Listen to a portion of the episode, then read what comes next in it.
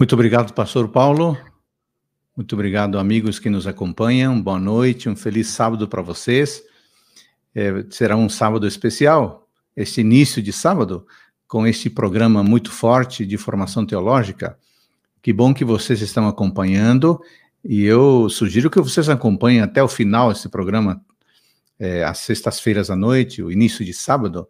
Vocês terão bons temas, bons professores. Eu acho que será uma benção para você, para sua família, seus filhos, seus amigos. Compartilhe o link, vai ser extraordinário. Parabéns à, Associação Pastor Paulo pela iniciativa de oferecer teologia para todos. Vivemos em um tempo desafiador.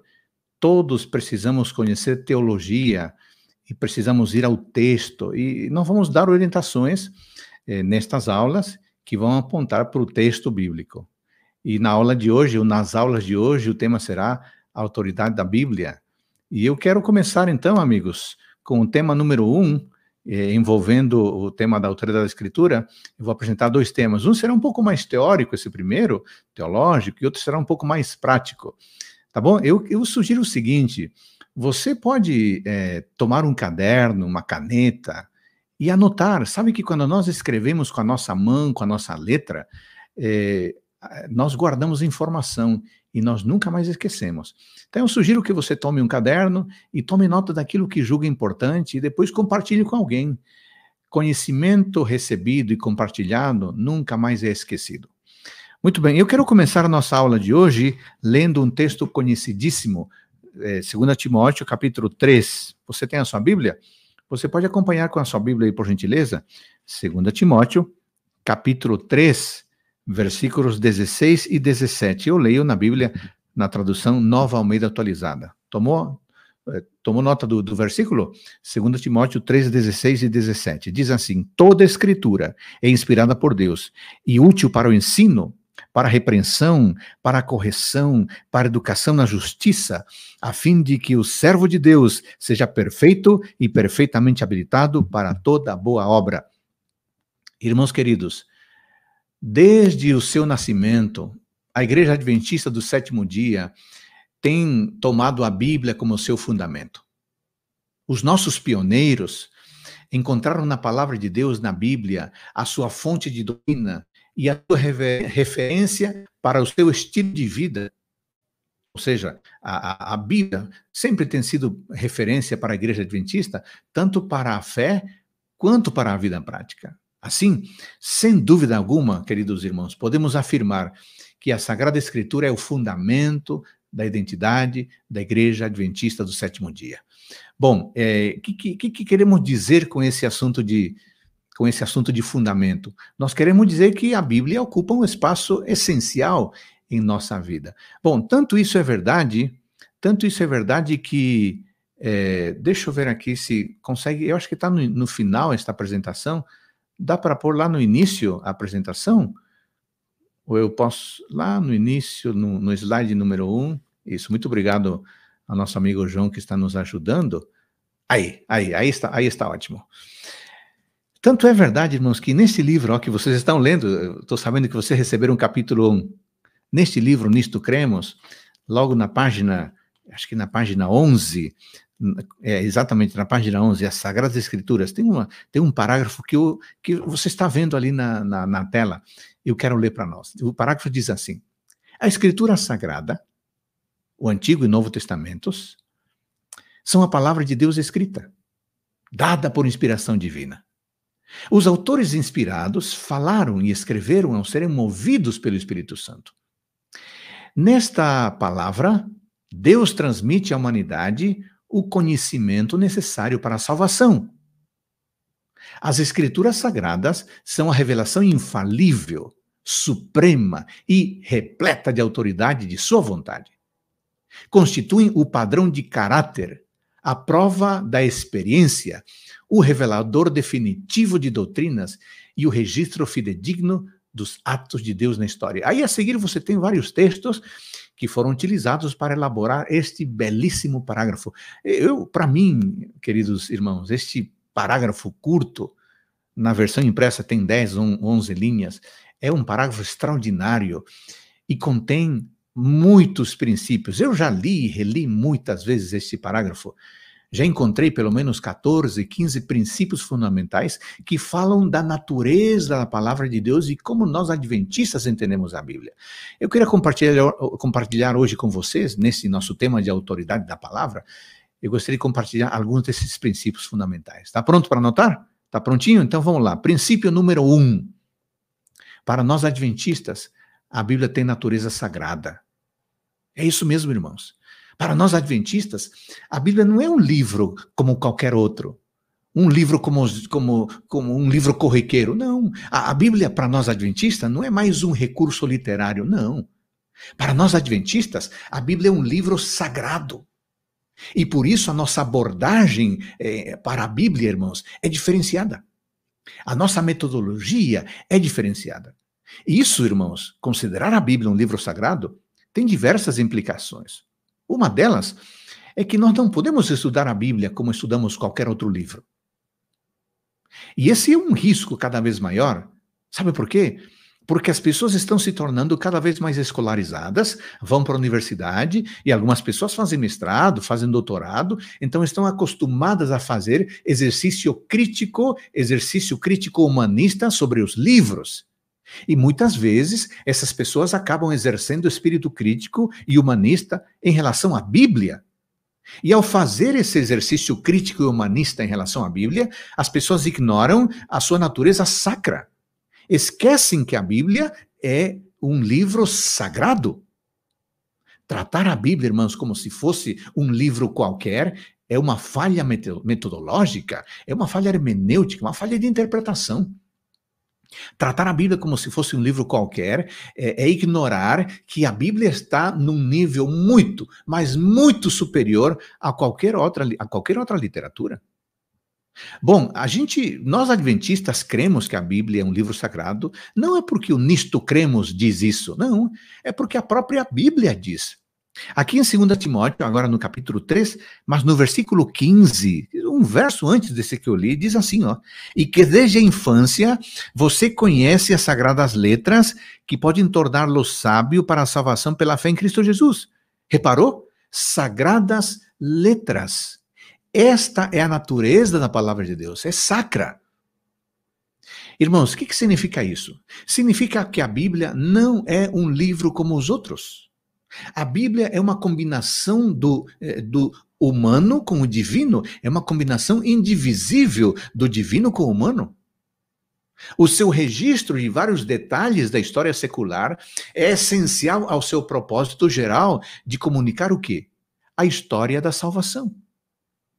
Embora por vezes possa haver procedimentos paralelos empregados pelos estudiosos da Bíblia para determinar fatos históricos, as técnicas comuns e normais de investigação, baseadas em pressuposições humanas, atenção, são inadequadas para interpretar a palavra de Deus. Por quê? Porque a Bíblia é uma combinação extraordinária e indivisível do divino com o humano.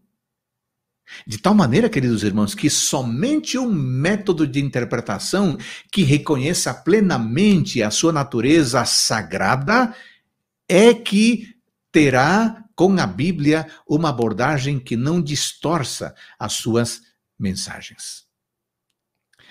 Irmãos, porque nós adventistas consideramos a Bíblia um livro sagrado, nós usamos o método gramático histórico para estudar a Bíblia. O método gramático histórico considera a sacralidade do texto bíblico e respeita o elemento da revelação divina dada ao ser humano, da manifestação de Deus e sua vontade, como estão na Sagrada Escritura. Bom, esse é o primeiro aspecto fundamental da Sagrada Escritura. A, a, a Bíblia é um livro sacro, tá bom? Tomou nota? Vamos para o número dois Número dois. O que é o número dois? O segundo princípio. Para nós adventistas, a Bíblia tem natureza autoritativa. O que, que significa isso? A Bíblia Sagrada tem natureza autoritativa. O que, que significa isso? Nós lemos o texto agora há pouco. E nesse texto que nós lemos, 2 Timóteo 3, 16 e 17, somos informados pelo apóstolo Paulo que a Bíblia é útil né, para o ensino, para a correção, para instrução, é, para que os, o, o homem de Deus, diz Paulo, seja apto e plenamente preparado para toda boa obra. Bom, o que, que significa isso, irmão? Irmão, isso significa que a Bíblia é a última palavra no que diz respeito a assuntos doutrinários e éticos. Por quê? Porque tem autoridade. E de onde que vem essa autoridade? Essa autoridade da palavra de Deus, da Bíblia, é decorrente porque é o próprio Deus que se manifesta na Sagrada Escritura. Ele se manifesta mediante os escritos proféticos. Sabe que tem algumas pessoas por aí dizendo que, não, é, a Bíblia não é a palavra de Deus. A Bíblia é a palavra de homens, de pessoas que andaram com Deus. Eu fico triste em ouvir isso, porque a Bíblia nunca disse que a Bíblia é a palavra de pessoas que andaram com Deus. Não, de maneira. Isso é uma heresia. A Bíblia é a palavra de Deus.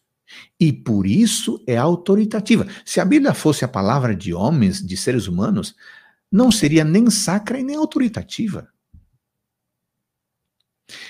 Todos precisamos reconhecer a natureza autoritativa da palavra de Deus. Neste sentido, eu queria repetir algo que disse no início. A teologia precisa ser para todos. E parabéns a você, irmão, irmã, jovem, talvez tenhamos algum adolescente.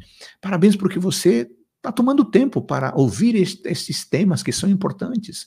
Sabe por que isso é essencial? Todos precisamos ser teólogos. Porque tem muita gente na, no, nas redes sociais afirmando isto e aquilo sobre a Bíblia. É, porque a Bíblia é isto. Olha, eu vou te ensinar. Você tem que ouvir, mas você tem que ouvir com muita atenção, com muito cuidado, e depois você precisa conferir o, se de fato a Bíblia é aquilo que as pessoas estão dizendo ser. Então, nesse sentido, eu desafio, irmão, eu convoco, eu convido a que você seja um teólogo, uma teóloga. Aí você diz, Pastor Adolfo, como é que eu posso ser um teólogo, uma teóloga? Você estudando a Bíblia todos os dias, se familiarizando com a palavra de Deus, e você vai ver que ela tem autoridade. E tem mais um detalhe nesse ponto, nesse segundo princípio toda sabedoria humana está sob a autoridade da palavra de Deus.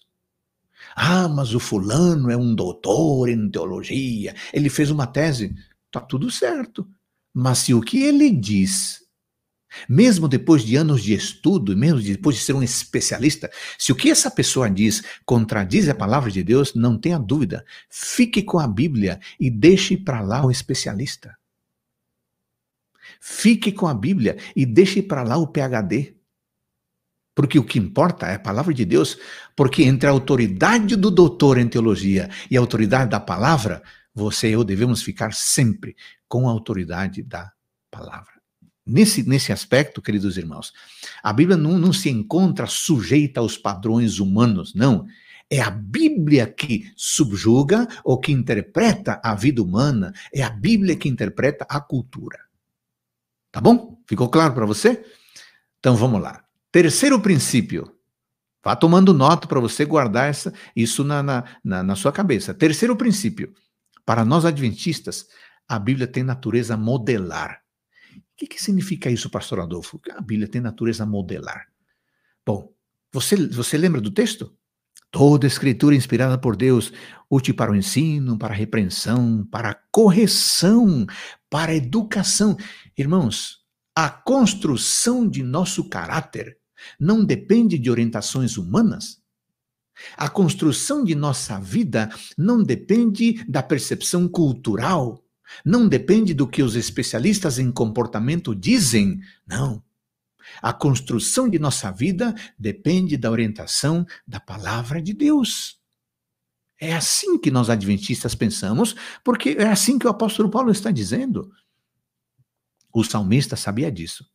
Olha aqui o Salmo 119, versículo 9. Vai lá comigo, Salmo 119, 9. Toma nota, anota esse texto ali no seu caderno. Salmo 119, 9. Olha aqui o que, que diz. De que maneira poderá o jovem guardar puro seu caminho? A pergunta. E a resposta vem a seguir: observando segundo a tua palavra. Você percebe? A Bíblia tem natureza modelar, ou seja, ela direciona, ela orienta o nosso comportamento. O modelo de como viver está na palavra de Deus. Não, não é o youtuber que diz como é que você tem que viver. Não é. É a palavra de Deus. Então, olha só. Você quer saber como ser uma pessoa melhor? Estude a Bíblia. Você quer saber como ter mais santidade? Estude a Bíblia. Você quer saber como ter uma família melhor? Estude a Bíblia. Você quer saber como ter um melhor namorado ou namorada? Estude a Bíblia. Você quer saber como se comportar em situações de pressão? Estude a Bíblia. Você quer saber como vencer os desafios de seu casamento e de sua profissão? Estude a Bíblia. Você quer saber como enfrentar os desafios da vida? Estude a Bíblia. Sabe por quê? Porque a Bíblia tem natureza modelar.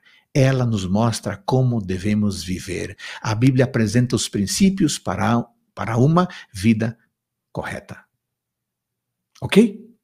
Vamos para o quarto princípio? Quarto princípio, vamos, vamos lembrar os princípios, os princípios que falamos até agora? O princípio 1, um, veja se você consegue repetir aí na sua casa. Para nós adventistas, a Bíblia tem natureza como é que é? Sagrada, isso mesmo. Número dois, para nós adventistas, a Bíblia tem natureza autoritativa. Muito bom. Três, para nós adventistas, a Bíblia tem natureza modelar. Então vamos lá para quarto princípio. Para nós adventistas, a, a Bíblia é revelação infalível. Deixa eu pôr aqui o quarto princípio.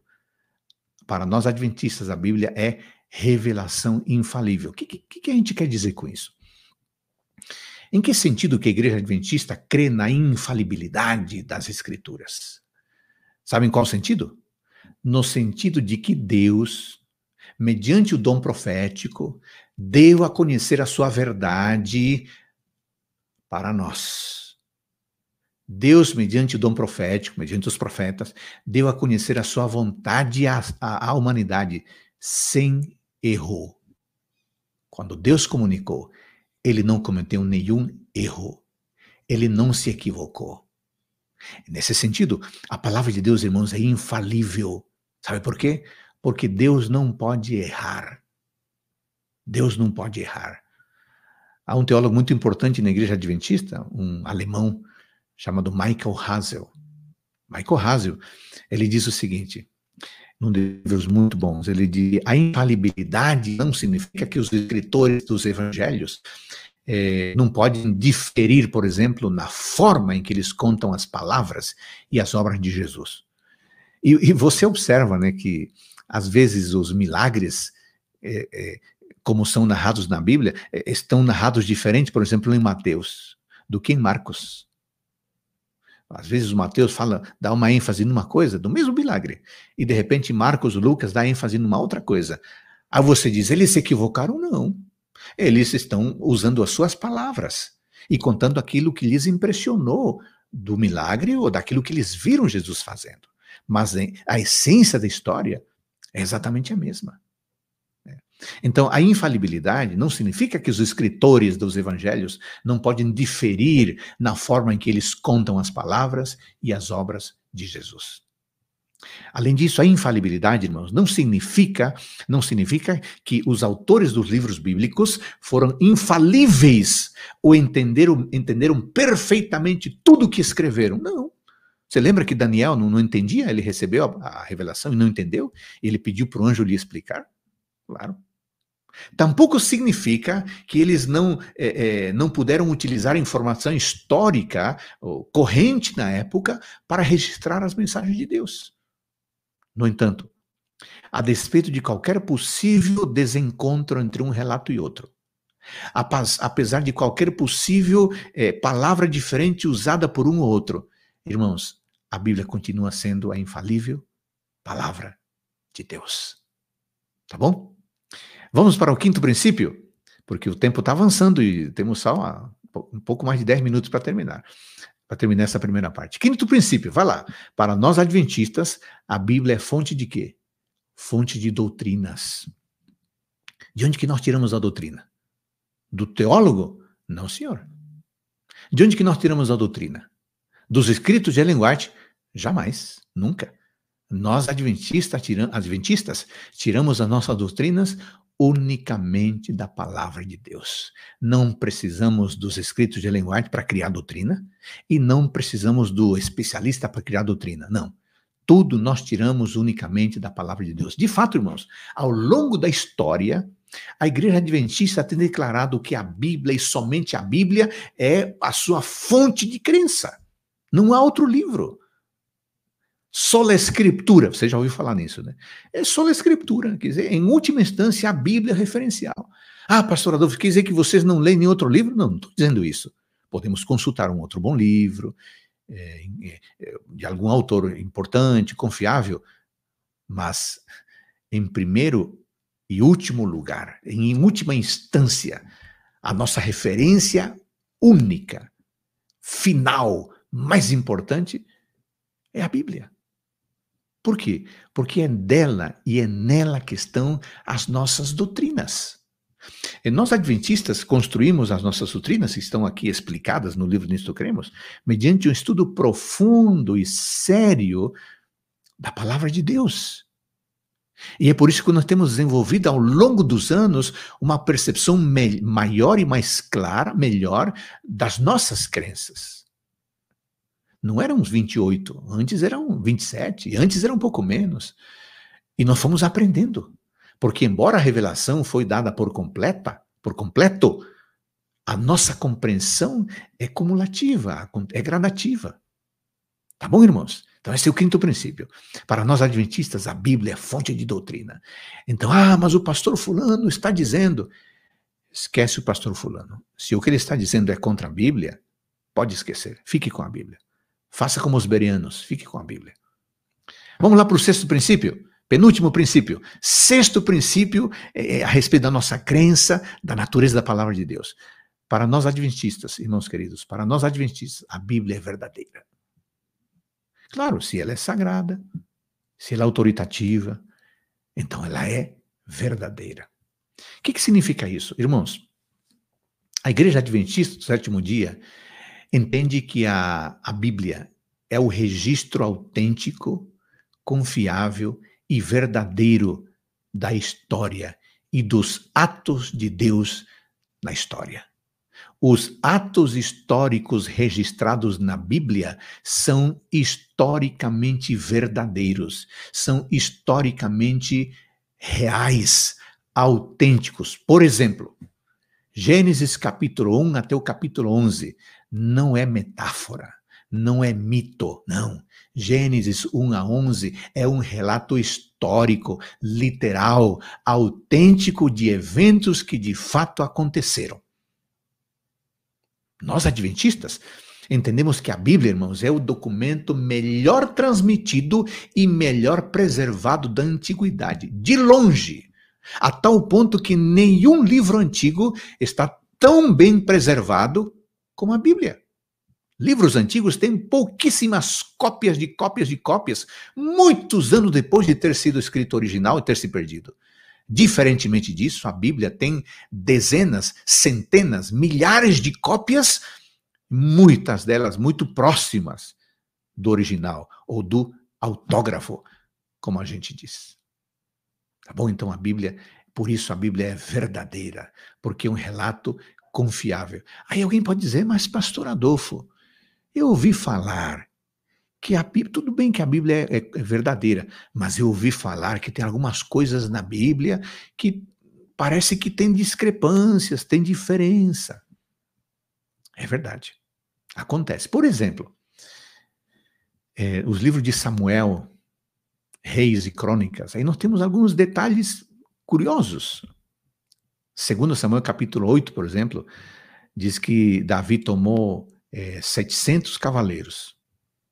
Já em Crônicas 18, esse, esse 700 não é 700, é 7 mil. E aí? Em 1 Reis, capítulo 4, Salomão diz que ele tinha 40 mil estábulos para cavalos.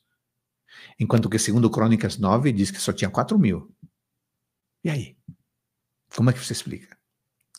Se você consultar aquela plaquinha que estava em cima da cruz de Cristo, quando ele foi crucificado, Mateus 27, 54 diz: verdadeiramente, é, é, é, o, o, centurião, aliás, em relação a, a Cristo, o centurião, em Mateus 27, 54, diz: verdadeiramente este era o Filho de Deus. Falando do mesmo incidente, Lucas 23, 47 diz: verdadeiramente este homem era justo. Você notou a diferença?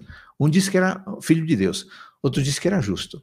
Se você ler em cada evangelho, lá no finalzinho, o que estava escrito na placa ali em Cristo, na, na, cruz de Cristo, cada um diz que é um pouquinho diferente do outro. Aí muita gente está vendo que a Bíblia se, se contradiz? Não, a Bíblia não se contradiz, não. Em essência, a ideia é a mesma. Ah, pastor Adolfo, mas por que, que um escreveu 700 e outro escreveu 7 mil? É um possível erro do copista. É um possível erro do copista. Mas analisando as cópias, nós chegamos à tradução mais confiável. Olha, Ellen White falando sobre isso diz o seguinte: Alguns dizem assim, ela escreve, alguns dizem assim, você não acha que pode ter havido um equívoco no copista e nos tradutores? E Ellen White continua, tudo isto é provável. Mas a mente que é tão fechada, a mente que é tão fechada, ela tropeçará nessas informações. Ela tropeçará nessas informações. Ela continua dizendo: todos os erros não causarão problema a uma pessoa, nem causarão tropeço aos pés que não inventem dificuldades a partir das verdades mais singelas reveladas. Forte, né? Tem gente que toma esses desencontros e faz disso um auê. Não procura entender, procura problematizar. Aí a pessoa vai se afundar no erro mesmo.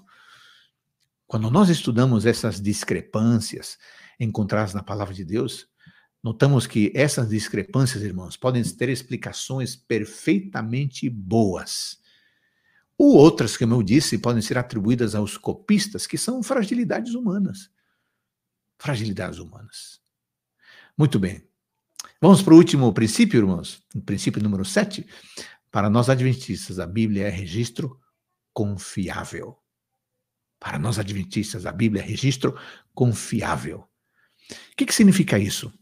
Significa que nenhum outro escrito antigo pode ser comparado, por exemplo, ao Antigo Testamento. O Antigo Testamento foi transmitido com tanta precisão, com tanta confiabilidade. Principalmente, sabe por quê? Porque os escribas judeus e os maçoretas tratavam a palavra de Deus com uma reverência impressionante que nós não temos hoje.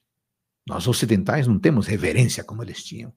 E essa reverência levava os escribas e os copistas a terem um cuidado extraordinário em relação à palavra de Deus é, para garantir que eles não iriam cometer erros, os escribas e os maçoretas idealizaram um sistema complicado, complexo, para contar os versículos, para contar as palavras, para contar, contar as letras do texto, para proteger-se de qualquer possível erro. Qualquer pergaminho, qualquer cópia que não estivesse à altura destas regras religiosamente cumpridas, ele era enterrado ou queimado. De tal maneira, irmãos queridos, que a Igreja Adventista considera a Sagrada Escritura um registro histórico confiável. Confiável. Por outro lado, nós entendemos que negar a historicidade da Bíblia, negar a confiabilidade da Bíblia, cedo ou mais tarde levará as pessoas a rejeitar os seus ensinos e a sua autoridade moral e espiritual.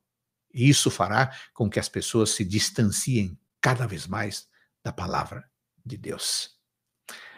Muito bem, nós vimos os, os, esses princípios, esses princípios da, é, esses sete princípios da palavra de Deus. Bom, vamos encerrando agora, vamos caminhando para o fim. E eu queria dizer o seguinte, ora, agora caminhando para o fim da nossa, da nossa primeira aula, tenho aí cinco minutos para encerrar. Quero dizer o seguinte, ó, olha aí, ó, recapitulando, para nós adventistas, a Bíblia tem natureza sagrada. E são estas orientações sagradas que devem ser o fundamento, o fundamento de nossa identidade. Além disso, ao viver a nossa vida, temos compromisso com as sagradas orientações da palavra de Deus. Número dois.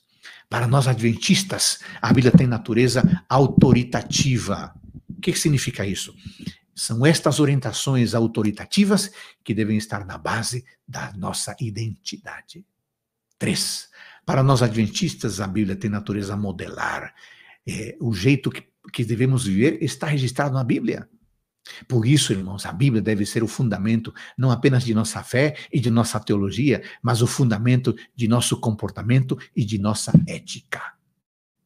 Quatro. Para nós adventistas, a Bíblia é revelação infalível e por isso ela merece toda nossa confiança. Número 5, para nós adventistas, a Bíblia tem é, é, fonte de doutrinas, não é, não é, é, não é o teólogo e não são os escritos de Ellen White. Para nós adventistas, a Bíblia unicamente é fonte de doutrina. As nossas crenças, a nossa teologia se fundamenta unicamente na palavra e não nas explicações de teólogos, de especialistas, de youtubers ou de influenciadores. Nada disso. Seis, para nós adventistas, a Bíblia é verdadeira, a Bíblia nunca se equivoca, ela não está à prova, não precisamos te testar sua autenticidade, nós estamos à prova, mas não a Bíblia. Finalmente, número sete, para nós adventistas, a Bíblia é registro histórico confiável, o que ela diz é confiável, pois se fundamenta na segura palavra de Deus. Por isso, irmão querido, irmã, Menino, jovem, você que nos acompanha agora, deixa eu falar uma coisa para você. Uma das decisões mais poderosas que cada um de nós pode tomar é ler a Bíblia todos os dias, estudá-la e fazer dela o fundamento de nossa vida. Que Deus abençoe você, irmão querido, que Deus abençoe você, irmã querida, para que você e eu leiamos a Bíblia estudemos a Bíblia todos os dias, aí está o Reavivados, né, que a Igreja Adventista promove, que, que a Associação Norte do Pará também promove, façamos da Bíblia a, a fonte da nossa identidade. Sejamos cada vez mais especialistas na Bíblia, sejamos teólogos. Pela graça de Deus, vamos aprender muito mais a cada dia. Bom, eu termino aqui a minha primeira aula e vamos seguir com a continuidade agora do programa, Pastor Paulo. Benção, pastor Adolfo. Você está ao vivo participando da Escola de Formação Teológica da Associação Norte do Pará, na aula inaugural com o pastor Dr. Adolfo Soares. Pastor, nós temos aqui duas perguntas. Uma Vai lá. pergunta, nós vamos tentar em cinco minutos fazer essas duas aqui. Se for muito difícil, você responde. Se for fácil, eu respondo. Não me atreverei, pastor, mas a primeira pergunta diz assim: baseado aí no seu conteúdo e na explicação que nós vivemos, no nosso dia a dia que nós vivemos é, com muitos evangélicos, e a tradição teológica diz o seguinte, que eles fazem uma separação entre Antigo Testamento e Novo Testamento. Então a pergunta é: qual a implicação de fazer essa separação e como surgiu essa teoria? Bom, existem muitas maneiras de entender os testamentos. É, hoje é uma tendência na literatura especializada. Antes disso, parabéns a pessoa que fez a pergunta, muito boa. Hoje é uma tendência na, na literatura especializada a falar não em separação, mas em continuidade. Sabe o que acontece? É, por muito tempo, nos últimos anos, a Bíblia foi tão atomizada, foi tão separada, que é, essa separação de Antigo Testamento Novo Testamento e separação de texto, de autores, é uma consequência, muitas vezes, da, da tal especialização, porque a especialização exige é, detalhes. E quando nós pensamos apenas em detalhes, começamos a separar, a atomizar o texto. Jesus nunca atomizou o texto, ele citava textos do, do, do Antigo Testamento de, de, várias fontes. E o Novo Testamento cita textos de, de todo o Antigo Testamento. Então, é, há uma tendência hoje de falar não em descontinuidade, mas sim em continuidade, por uma razão muito simples, uma razão metodológica. O Antigo Testamento aponta para o que virá no Novo Testamento.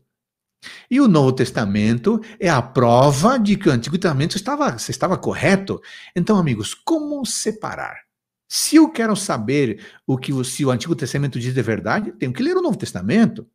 E se eu tenho, e se eu quero saber a fonte do Novo Testamento, eu tenho que ler o Antigo. Então, sabiamente, a Igreja Adventista, Pastor Paulo, fala não em separação, mas em continuidade. Esta é a melhor abordagem. Excelente resposta. Pastor, é, não sei se a minha informação está correta, é, essa ideia da continuidade é uma excelente abordagem, mas parece que no segundo século houve um camarada chamado Marcion, que foi considerado um herege, e ele começou a fazer essa separação de que o Deus do Antigo Testamento, ele era um Deus mais rude, mais severo, que apresentava juízos, e o Deus do Novo Testamento era um Deus é, mais compreensivo, mais amoroso, e acabou criando essa, essa celeuma defendida pelos evangélicos, mas aí está a resposta para nós, nós não cremos em separação, mas cremos em continuidade. Pastor, a segunda Pastor, Pastor Paulo, é muito interessante isso que você mencionou. Eu queria acrescentar um ponto aqui, rapidamente. É, muitas vezes se pensou isso mesmo. O Deus do Antigo Testamento é agressivo, é violento, é irado. O Deus do Novo Testamento é bonzinho. Então, é, a graça está no Novo e a justiça está no Antigo Testamento. Que essa é uma forma ingênua de ver o Antigo Testamento. Eu vou ler um texto que derruba de uma vez esse, esse, esse mito. Gênesis 15, 6. Abraão creu no Senhor, e isso lhe foi atribuído para a justiça. Aí, ó, salvação pela graça, salvação pela fé. Como é que salvação pela graça está só no, no, no, Novo Testamento e no Antigo Testamento era pelas obras? Isso aqui, pastor Paulo, está antes da circuncisão. Muito antes da circuncisão, Gênesis 15, 6. Por que que está? Por que que é dito assim? Porque na Bíblia sempre se pensou que o Deus do Antigo Testamento é tão gracioso quanto o Deus do Novo Testamento? Por uma razão muito simples: é o mesmo Deus. Maravilha, pastor.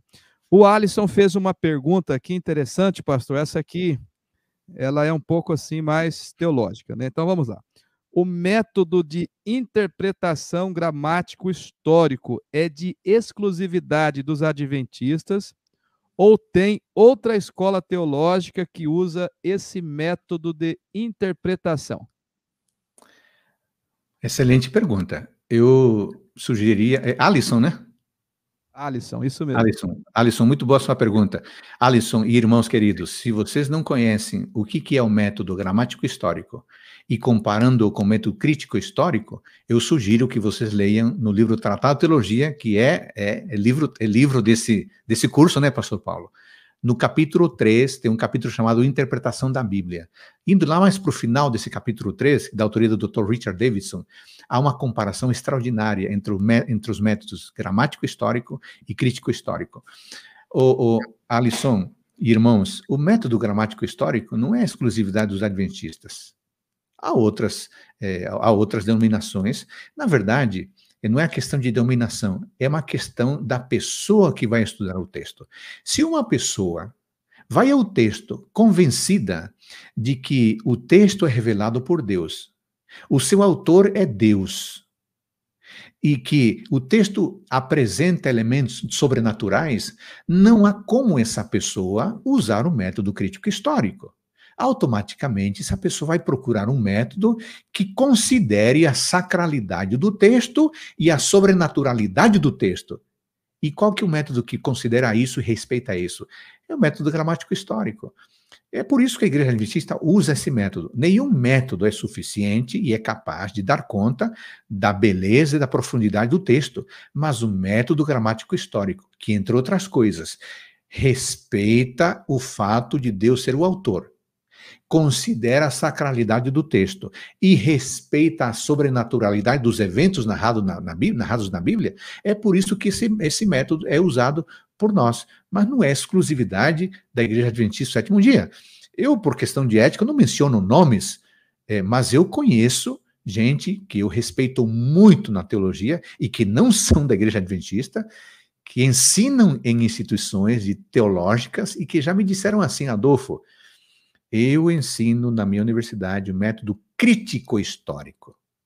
Esse que, que despreza a sacralidade do texto, a sobrenaturalidade do texto, Deus como ator do texto. Então, essa pessoa, essas pessoas já me disseram: eu ensino o método crítico histórico porque eu sou obrigado a ensinar, mas eu não acredito nele. Eu, enquanto estudante da Bíblia, acredito no método gramático histórico. E essa pessoa que me, que me, essas pessoas que me disseram isso não são adventistas, são teólogos de outras denominações. É isso, pastor Paulo. Esse, excelente, pastor. Lembrando que os nossos jovens que estão nos ambientes acadêmicos, ao interagir com as pessoas, nós lidamos muito com o método é, crítico. Então, nós devemos ter bons fundamentos, boas respostas, para a gente poder sempre exaltar a Deus e também é, a sua palavra. Pastor Adolfo, nós vamos assistir um vídeo agora falando sobre a jornada espiritual de 40 dias aqui na presença de Deus. Eu quero lembrar cada participante que nós temos uma jornada permanente na Igreja Adventista do Sétimo Dia de estudos, que é a lição da escola sabatina. Nós sabemos que ali está o verdadeiro compêndio teológico. E amanhã é um dia muito especial para nós, será o dia D de matricular todos os membros da escola sabatina, aqueles que estão vindo, aqueles que estão ausentes da igreja agora com a pandemia, nós vamos matricular e logo em seguida vamos ter um mutirão de visitação para nós abençoarmos as pessoas com mais conhecimento é, teológico. Assista esse vídeo agora sobre a terceira temporada da Jornada na Presença de Deus, porque você vai participar conosco a partir do dia 10 de fevereiro aqui na Associação Norte do Pará.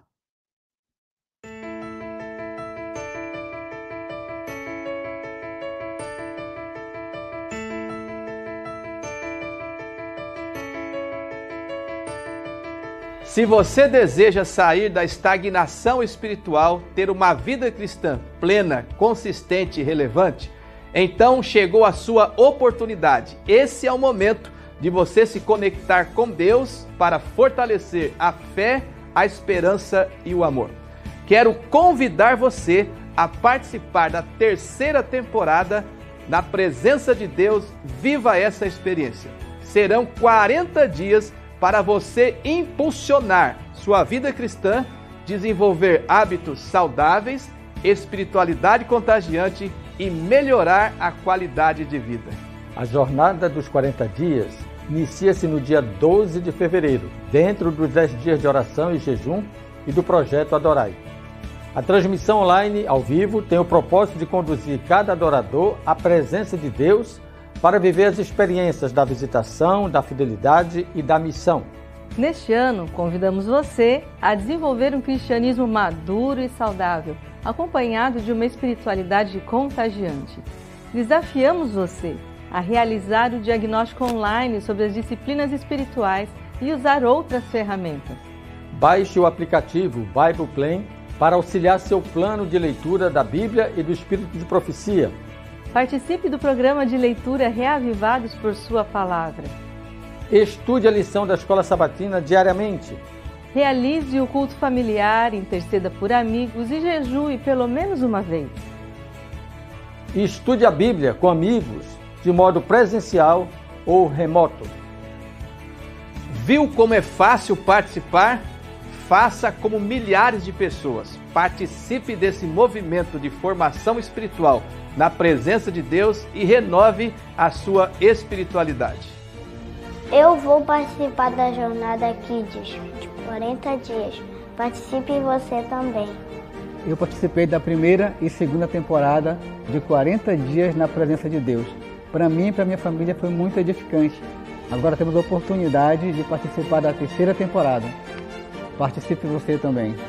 Essa iniciativa da associação me ajudou a criar hábitos espirituais. e fortaleceu a minha comunhão com Deus.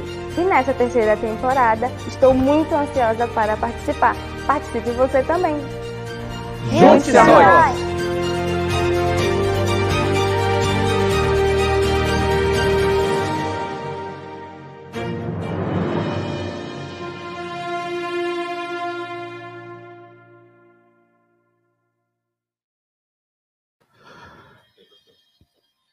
Muito bem. Se você vai participar da terceira temporada na presença de Deus, viva essa experiência, escreva aí no vídeo chat, eu vou participar. Já participei da primeira, da segunda, estamos na terceira temporada. Serão agora 40 dias para você entrar, permanecer, crescer e continuar agora sempre andando com Deus e também na sua presença, tá bom? Então, onde você estiver, você está convidado Começaremos no próximo sábado, junto com os 10 dias de oração. Você vai ter a meditação, seu devocional diário. Vai ter o Reavivados com o pastor Adolfo. Ele vai participar aí, mandando o vídeo para nós e você vai acordar assistindo aí uma rápida explicação do Reavivados por sua palavra. Muito bem, vamos para o nosso segundo seminário agora, dando continuidade ao tema Autoridade das Escrituras. Muito bom. Estão animados, irmãos? Estão aí? É, espero que você dê uma acordada, se você está meio cansado, sexta-feira o corpo começa a relaxar, né? É, mas eu queria que você me acompanhasse agora, tá bom? Que você me acompanhasse, porque agora vamos tratar de um tema muito importante. A primeira parte foi um pouco, um pouco mais teórica, mas agora eu queria que você me acompanhasse nesse tema, ó. Como estudar e ensinar a Bíblia. Como? Como fazer? Como, como estudar e ensinar a Bíblia? Você não acha que isso é uma pergunta importante? Eu acho que é muito importante. Então, você está com o seu caderno, o seu caneta, seu lápis, para tomar nota. É, eu estava lendo alguns comentários aqui no YouTube, Pastor Paulo, e algumas pessoas dizendo que estudar a lição da Escola Sabatina é um mini curso de teologia. É verdade. Se você estudar a lição de Escola Sabatina todos os dias e responder às perguntas, Imagine em quatro anos de, de estudo a lição, quanta informação você vai ter. Então, estuda a lição de escola sabatina. É, irmãos, eu, eu, disse na primeira aula que para nós adventistas, a Bíblia é especial, né? é sacra, é autoritativa, é confiável. A Bíblia é modelar, a Bíblia é fonte de doutrina. Bom, em essência, a Bíblia é muito importante. Nesse sentido, o que, que nos, qual que é a nossa, a nossa resposta? Devemos estudar a Bíblia, né? Devemos estudar a Bíblia. A pergunta é: como devemos estudar a Bíblia? De que maneira? Quais as orientações que devemos seguir para estudar a Bíblia? Ou eu abro e começo a ler e a entender? Bom, é, é, na aula de agora eu quero mostrar é, o próprio Jesus o próprio Jesus. Por que o próprio Jesus? Porque, irmãos, Jesus Cristo é a revelação do Pai, certo? Certo. É, Jesus Cristo é o único caminho para o Pai, para o Pai de João 14,6. Está lembrando desse texto? Então, é, se Jesus Cristo é nosso modelo de vida, por que não tomá-lo como nosso modelo de estudo e ensino da Bíblia? É, nesse sentido, eu quero convidar você que me acompanha agora para que vejamos como é que Cristo ensinou ou estudou a Bíblia e que nós possamos usar esse método, essa maneira como Jesus fez. Eu já digo para vocês que haveria outras outro, outro, outros jeitos de, de, de, de estudar a Bíblia, claro, mas eu escolhi um. Eu escolhi um que está em Lucas capítulo 24, versículo 27. Tá bom? Você está com sua Bíblia aí? Eu vou ler o texto. Lucas 24, 27 é a partir desse verso que eu quero estudar com vocês de uma maneira um pouco mais prática. Como estudar a Bíblia, já que a Bíblia é tão importante, como estudar a Bíblia? É, Lucas 24, 27 diz assim: E começando por Moisés e todos os profetas, explicou-lhes o que constava a respeito dele em todas as Escrituras. Vou ler de novo e começando por Moisés e todos os profetas, explicou-lhes o que constava a respeito dele em todas as escrituras. Muito bom, irmãos, olha só. Esse texto é lindo. Merece um, uma abordagem profunda, detalhada. Aliás, se você quer estudar um pouco mais sobre esse texto, suas implicações, eh, eu escrevi um livro algum tempo atrás chamado Como Jesus Lia a Bíblia, é, publicado pela Unas Press. Como Jesus lia a Bíblia, é, é a hermenêutica de Cristo. Você pode aprofundar este tema um pouco mais lendo esse livro meu. Mas, irmãos, eu quero, eu quero eh, entrar nesse texto e mostrar cinco elementos importantes, ou cinco fases, cinco etapas, digamos, que são muito essenciais quando nós estudamos e ensinamos a Bíblia. Tá, tá com sua, seu caderno pronto para tomar nota? Tá com sua caneta pronta? Então vamos lá. Fase número um. Eu quero chamar de interpretação autorresponsável. Tá bom? Por que autorresponsável? Porque olha só a frase, e começando por Moisés. Isso, deixa essa, essa tela maior agora aí, por gentileza, para que as pessoas acompanhem, tá bom? É, e depois, quando eu quiser uma tela menor, eu, eu, eu te falo. Acho que é o João que está conduzindo isso. Olha aí, ó. E começando por Moisés. Quem começou? Quem começou? Foi Jesus que começou. Bom, então, o que, que Jesus fez? Jesus começou um estudo bíblico por sua conta. Ele que conduziu o estudo bíblico. Podemos dizer que ele tomou iniciativa. Ele conduziu o processo interpretativo. Cristo assumiu a responsabilidade eh, de, eh, eh, de, de estudo da palavra de Deus. O que, que nós, leitores, devemos fazer então? Bom, algumas coisas. Número um, nós, como leitores, como estudantes da Bíblia, devemos tomar a iniciativa de abrir a palavra e estudar a palavra. Não precisamos esperar que outro nos diga. Nós temos que tomar essa iniciativa. Ou seja, cada um de nós precisa estudar a Bíblia por sua própria conta. Cada um de nós precisa assumir a responsabilidade de estudar a Bíblia. E, em segundo lugar, não devemos entregar a terceiros o papel de compreender a Bíblia. De quem é esse papel? De quem é esse dever? De quem é essa responsabilidade? Nossa. A responsabilidade de estudar a palavra é nossa. Não devemos delegar a outra pessoa. Tá bom? Pode tirar a tela grande, porque agora eu vou conversando a respeito desse, dessa fase número um. Deixa a minha tela um pouco maior, por gentileza. Irmãos queridos, em relação a esta fase número um, deixa eu dizer algumas coisas para vocês.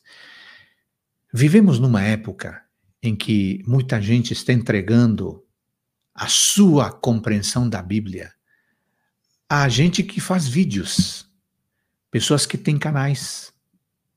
Muitas pessoas querem saber o que um texto significa, não vão mais à Bíblia buscam lá um comentário bíblico, buscam um canal. Ah, o pastor Fulano fala muito bem sobre esse texto, deixa eu ouvir. Aí a pessoa escuta, pronto, agora eu já sei o que esse, o que esse texto significa. Bom, isso é bom e é ruim. É bom porque se essa pessoa que, que é um youtuber, um pastor, um professor, um influenciador, se essa pessoa está sendo correta na sua interpretação do texto, tudo bem. Mas se está sendo incorreta, aí é um problema. A pergunta é: como é que você sabe se ele está falando certo ou não está falando certo? Só tem um jeito: é você mesmo, você mesma estudar a palavra de Deus. Sabe o que eu fico pensando, irmãos queridos? Vivemos numa época em que as postagens sobre a Bíblia parece que são mais importantes do que a própria Bíblia. E eu acho que isso é muito ruim isso é muito ruim. É por isso que quero insistir com o seguinte, irmãos queridos: cada um de nós precisa ser responsável por tomar iniciativa de estudar a palavra de Deus. Aí, ó, fase 1, um, interpretação autorresponsável. Quem que tem que fazer isso? Não é o pastor, não é o professor de escala sabatina, é você, eu, Cada um de nós tem que ser responsável pela nossa compreensão correta da palavra de Deus. Por isso, irmão querido, deixa eu falar uma coisa para você. Eu queria que hoje você assumisse diante de Deus o compromisso de estudar a palavra todos os dias. Sistematicamente insistentemente. Eu queria que você assumisse o compromisso de estudar a palavra de Deus por sua conta. Não fica esperando que outro diga, não, você.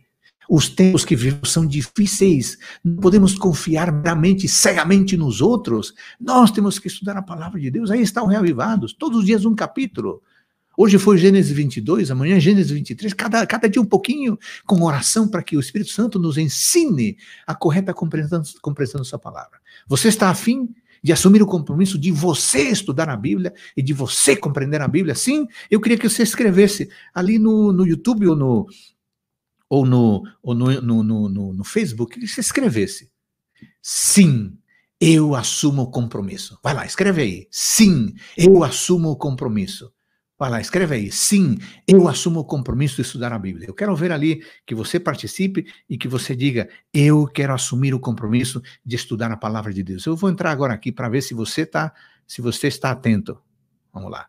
Quero ver se você está atento. Tá lá? Regiane Assunção, sim, disse eu, sim. Maiara, sim, eu assumo o compromisso. Quem mais? Ângela, sim. Maravilha. Lúcia, sim, eu assumo o compromisso. Maria Socorro, sim. Edson, sim, eu assumo o compromisso. É, Ricardo, sim, eu assumo o compromisso. Uau! Ileia, sim, eu assumo o compromisso. Humberto, sim, eu assumo o compromisso. Poxa, estou empolgado aqui, pastor Paulo. Que bênção. Lindon, sim, eu assumo o compromisso.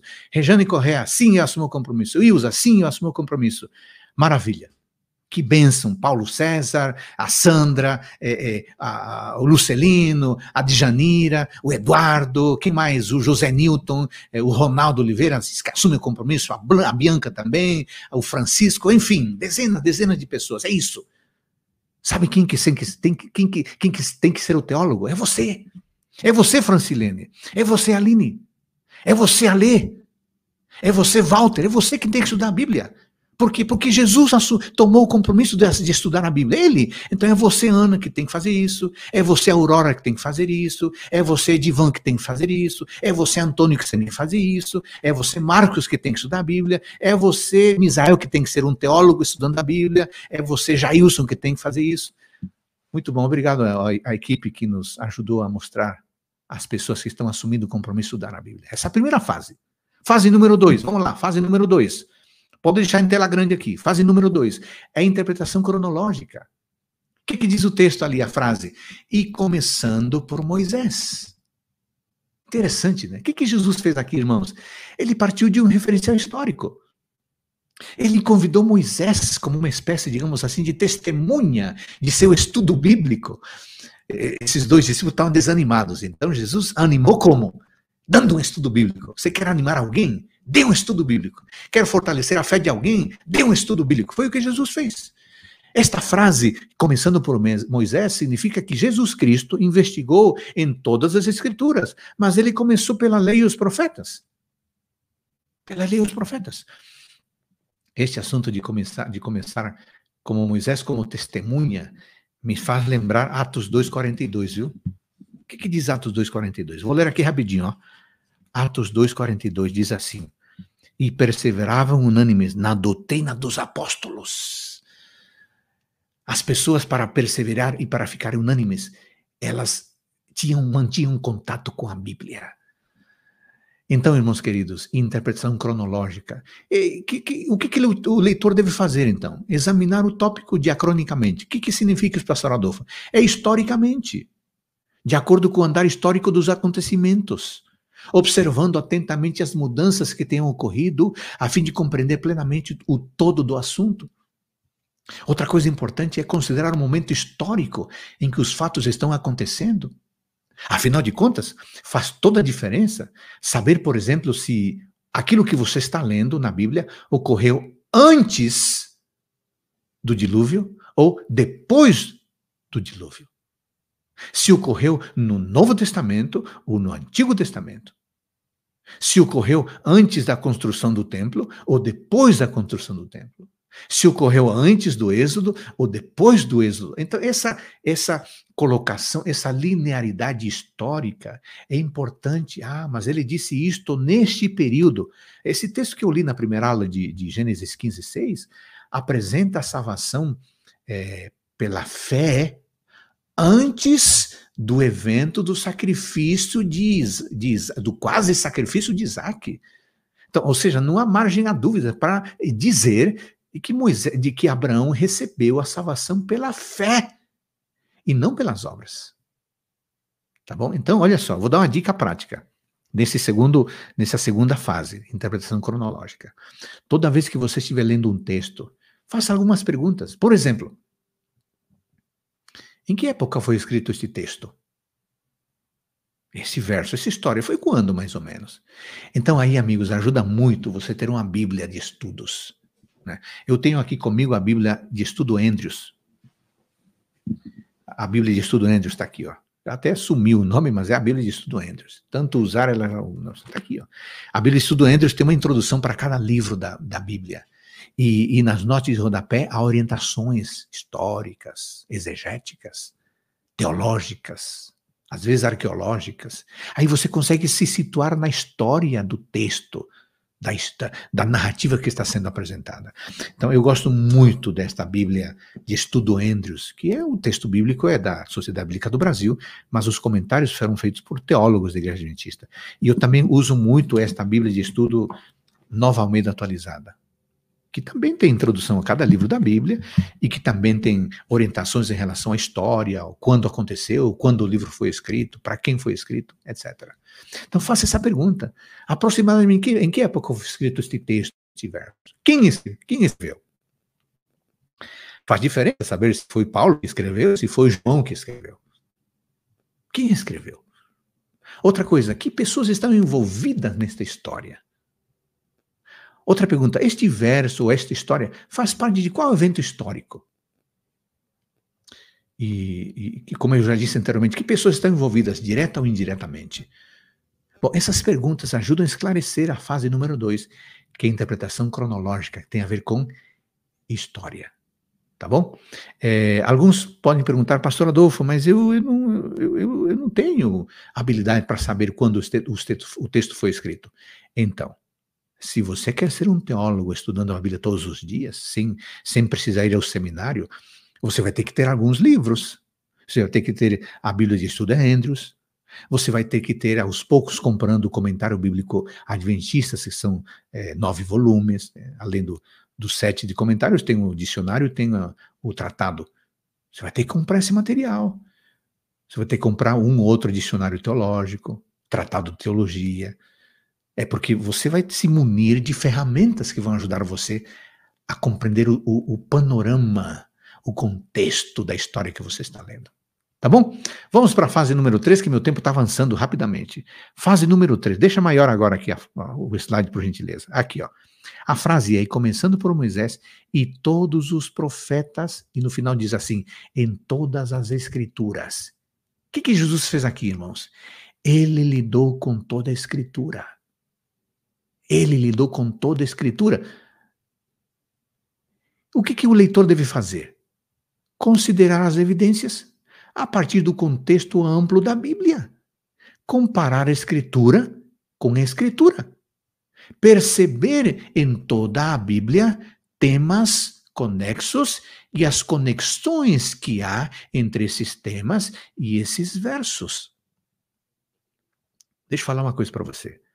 Tem muita gente que lê a Bíblia e não se atenta para o contexto. Simplesmente foca naquele pedacinho e não é capaz de ler o que está escrito antes, o que está escrito depois e o contexto mais amplo, que é o capítulo todo, que é o livro todo e que é a Bíblia toda. Tem um grupo por aí que diz assim, né? Jesus é a chave hermenêutica. Eles dizem assim: é, se Jesus é a chave hermenêutica, você só tem que estudar o que Jesus disse no Novo Testamento. Olha, isso é ensino, eu ensino tão errado, porque o próprio Jesus, quando falou, quando ensinou, ele citou a torto e direito o Antigo Testamento. E aí?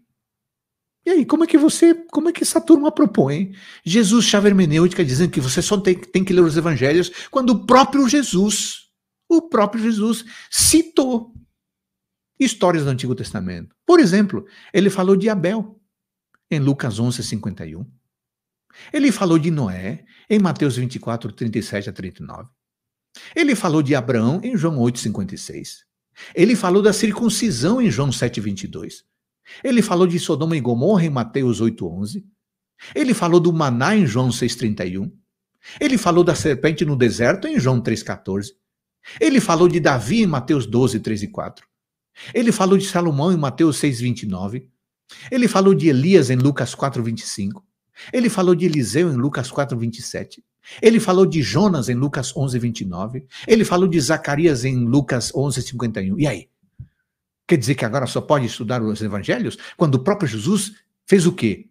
Ele eh, se referiu a todos os profetas em todas as escrituras. Claramente, a atitude de Jesus para com todas as escrituras era de completa confiança. Então, o que, que você tem que fazer? Você tem que ler toda a Bíblia, o Antigo Testamento e o Novo Testamento.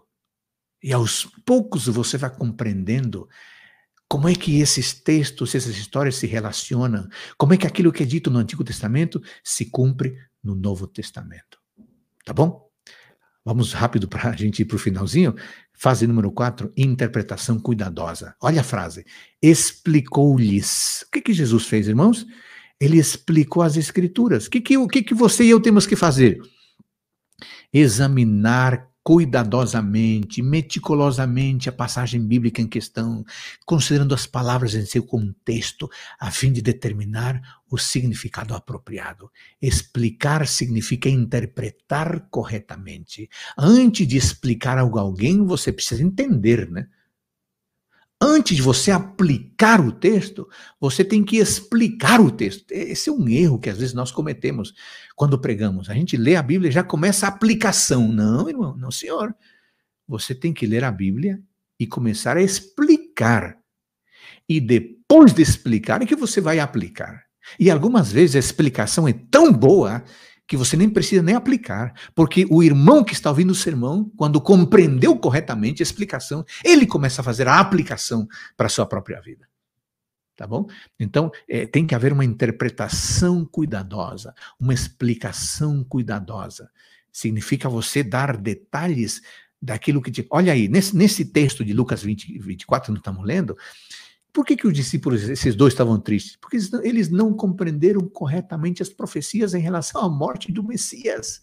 Não compreenderam que ele tinha que morrer para salvar as pessoas e ele tinha que ressuscitar ao terceiro dia. Eles estavam assim chateados porque não compreenderam corretamente. Quando Jesus lhes explicou corretamente ao longo das Escrituras, aí a fé se reanimou e eles voltaram com fogo para evangelizar o mundo. Então, a interpretação cuidadosa tem o poder de fortalecer a nossa fé. Porque a interpretação cuidadosa tem a ver com a verdade cuidadosamente apresentada. Tá bom? Aí, aí, claro, aí você tem uns detalhes importantes, quem é o autor do texto, quem fala no texto, por que o livro foi escrito, para quem foi escrito, e obviamente não há tempo de entrar nesses detalhes. Finalmente, número 5, fase número 5, interpretação cristocêntrica. Diz o texto, ele explicou-lhes o que constava a respeito dele. O que constava a respeito. O que, que Jesus fez? Lidou com o que falava dele. Interessante, né? Ele falando dele próprio. O que, que o leitor deve fazer, irmãos? Descrever a maneira pela qual o ensino bíblico se relaciona com Cristo. Temos aqui, irmãos, o início de uma exegese messiânica. Aprendemos, portanto, que toda escritura aponta para Jesus e que o nosso crescimento como cristãos depende tanto de nossa experiência com Ele, como de nosso engajamento com a Escritura dele. Não é apenas Cristo e não é apenas a Escritura, é um e outro. É o Cristo que está na Escritura, mas é também o Cristo da Escritura. Não estou falando de Cristo como chave hermenêutica, já expliquei. Estou falando de Cristo como o centro do texto.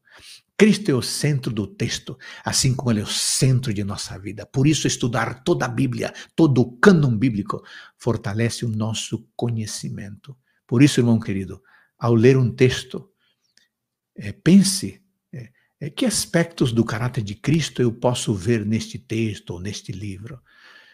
Que aspectos do poder de Cristo é, este texto me mostra e que, me, e que fortalece a minha própria fé. Irmãos queridos, o meu tempo terminou. Deixa eu perguntar para vocês: como é que vocês têm estudado a Bíblia? Eu falei hoje de um método de, de cinco partes, né? Muito simples. É um método que consta de cinco partes, muito simples. Fase 1, um, a interpretação autorresponsável. Fase 2, interpretação cronológica. Fase 3, interpretação abrangente. Fase 4, interpretação cuidadosa. E fase 5, interpretação cristológica. Como é que você tem estudado a Bíblia? Que tal seguir o exemplo de Cristo? Veja em cada história a pessoa do Salvador. E então a palavra terá outro sentido e terá outro sabor. E não se esqueça, a Bíblia é um alimento constante, sistemático, diário. Amém.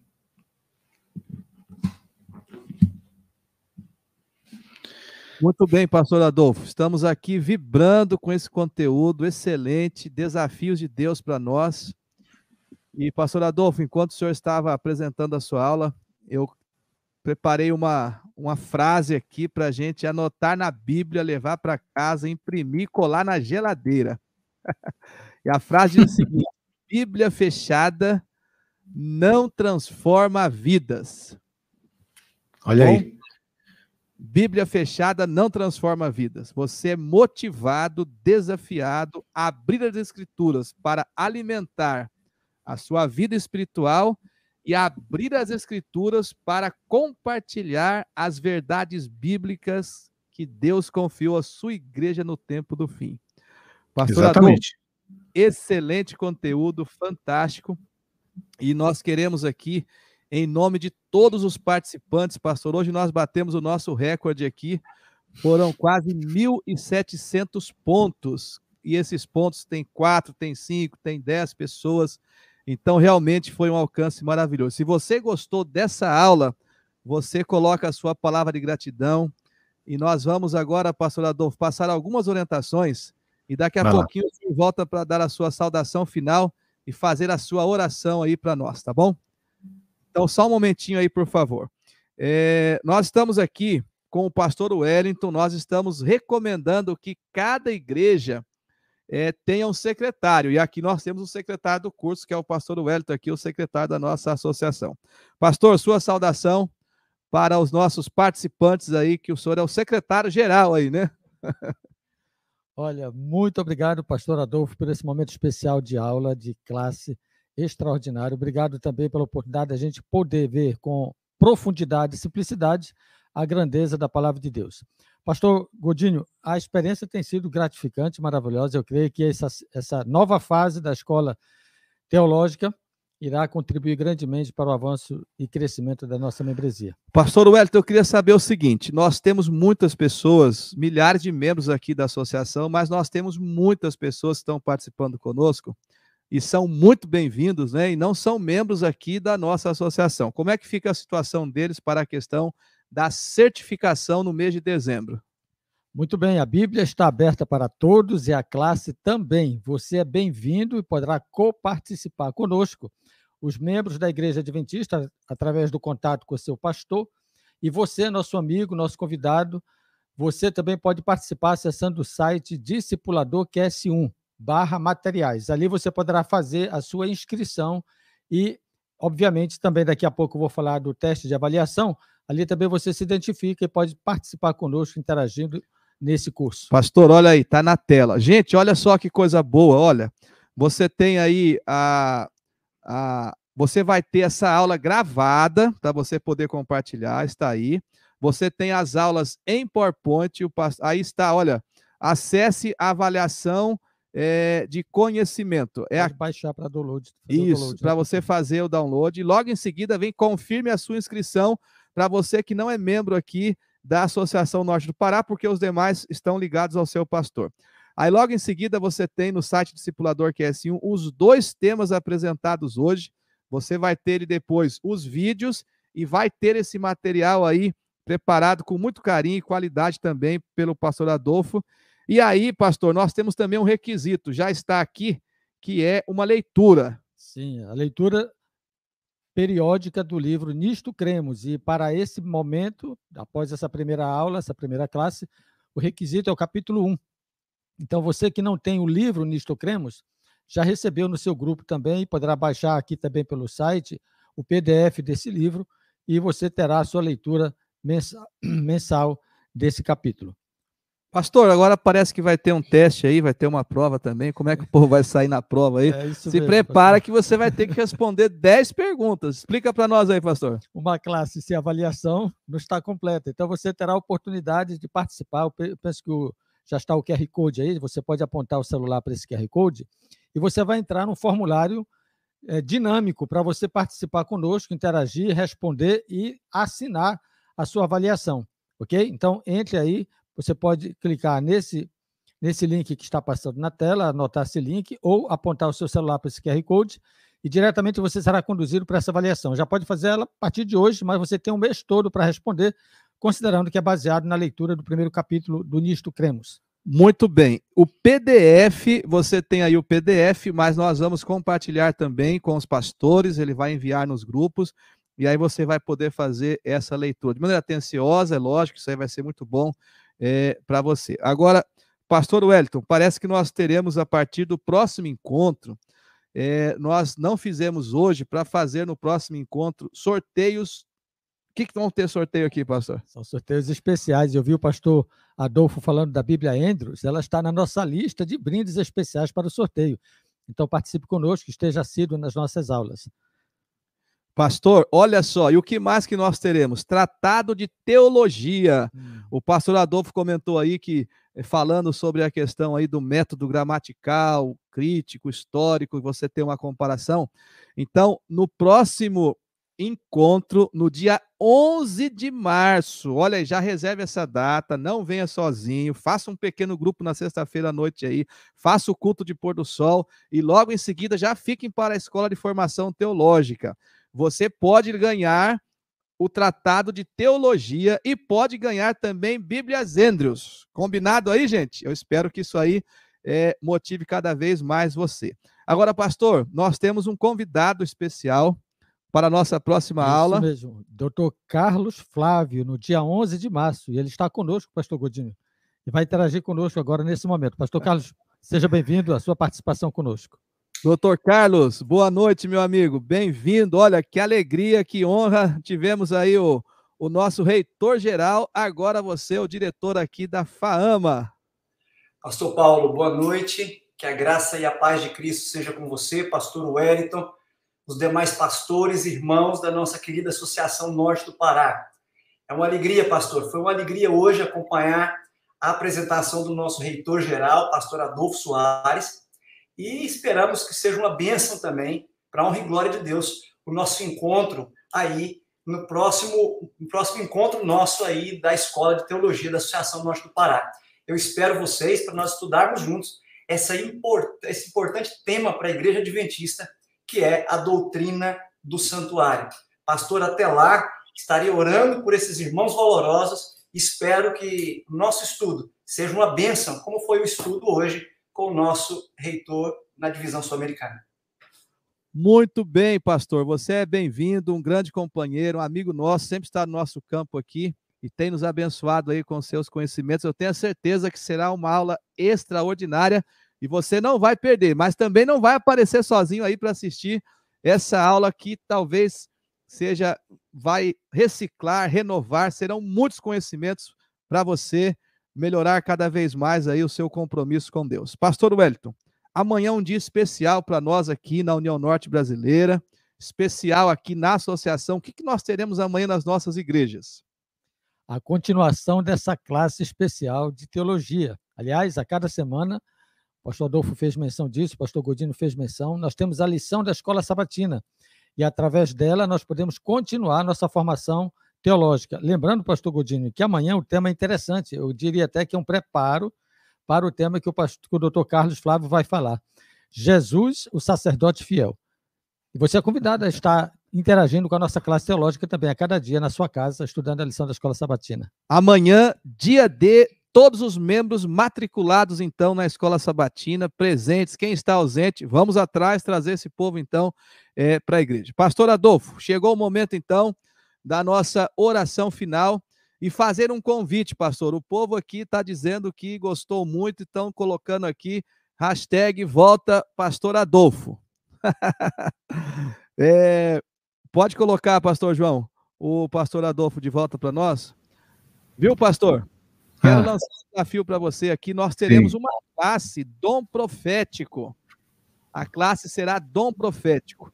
E o que, que nós gostaríamos? De estender esse convite para o senhor. Nós vamos fazer no segundo semestre, tá? Para não incomodar você. Sabe das inúmeras atividades, mas da sua boa vontade de expandir mais essa visão de teologia para todos. Tá bom, pastor? Pastor, antes da oração final, vamos repetir aqui, gente. Bíblia fechada, diga para você. Não transforma vidas. Quer ser regenerado, quer ser transformado, quer crescer em Cristo? Bíblia aberta. Quando você abre a Bíblia, o Espírito Santo abre a sua mente, abre o seu coração. Talvez você não tenha todos os recursos necessários para estudar a Bíblia, mas queria dizer para você, quando a gente come uma maçã, se você não sabe a tabela nutricional, ela não deixa de exercer é, de passar os nutrientes para o seu corpo. A Bíblia é a mesma coisa. Você pode ler na sua simplicidade, mas a bênção de Deus virá sobre você. Eu quero terminar dizendo o seguinte: há um capítulo do Desejar Todas as Nações, lá mais ou menos na página 525, que Ellen White diz assim: as pessoas que vão permanecer em pé diante dos eventos finais é, que, que vão virão sobre a igreja são aquelas pessoas que possuem conhecimento profundo das Escrituras. Esse recado é para você, gente. Nós estamos vivendo no tempo do fim, então lembre-se: aqueles que vão permanecer em pé são aqueles que têm conhecimento bíblico, teológico e doutrinário. Eu quero frisar bastante isso aqui: lição da escola sabatina e estudos bíblicos. Quem é membro ativo da, da escola sabatina e quem ministra estudos bíblicos adquire um conhecimento profundo das Escrituras. E quero terminar fazendo um apelo, pastor Adolfo. Me ajuda aí depois, viu? Vamos banir o analfabetismo bíblico da nossa vida pessoal e também das nossas igrejas. Acabou o analfabetismo bíblico. Gente, vamos fazer uma imersão. Um ano nós temos agora para caminhar juntos. Leitura, avaliação, desafios, nisto cremos, tratado teológico, vamos acabar com o analfabetismo das nossas igrejas. Pastor Adolfo, nos dê a sua bênção agora, a sua palavra final. Estamos aqui vibrando, já aguardando o segundo momento aí com o nosso, com o pastor doutor Carlos Flávio. Pastor, leva o nosso abraço aí para toda a sua equipe. Eu sei que você cuida aí de vários campos teológicos. Leve o nosso abraço e teremos outras pessoas também dos seminários participando aqui conosco, que vai ser bênção de Deus na nossa vida, tá bom? Por favor, pastor, a sua mensagem final e a sua bênção para todos os participantes desta noite. Muito bem. Pastor Paulo, queridos amigos, muito obrigado pela oportunidade. É, foi muito bom estar com vocês, mesmo à distância. Graças a Deus que os meios nos permitem é, este curso, né? Imagine, eu vi que tinha mais de 1.400, 1.500 pessoas conectadas. Imagine às vezes tem uma igreja conectada aí num, num, num, computador, é muita gente. E esse material vai ficar gravado e vai alcançar mais pessoas. Parabéns a você, irmão, irmã, jovem, que tirou esse tempinho desta sexta-feira, início de sábado, para ouvir estas orientações. Nós nada mais fizemos do que apresentar orientações claras da palavra de Deus. Vimos em tempos importantes não podemos terceirizar a nossa compreensão da Bíblia para os outros. Nós temos que assumir o compromisso da, do nosso estudo, da nossa compreensão, tá bom? Teologia para todos, Pastor Paulo. Teologia para todos. Lá, quem mora na capital, teologia. Quem mora no interior, teologia. Quem mora lá nos ribeirinhos, teologia. O garoto, teologia. O jovem, teologia. O ancião, teologia para todos. Um dia estaremos aos pés de Cristo, ouvindo as aulas dele. Enquanto esse dia não chega, vamos nos unir para estudarmos juntos a palavra. Oremos.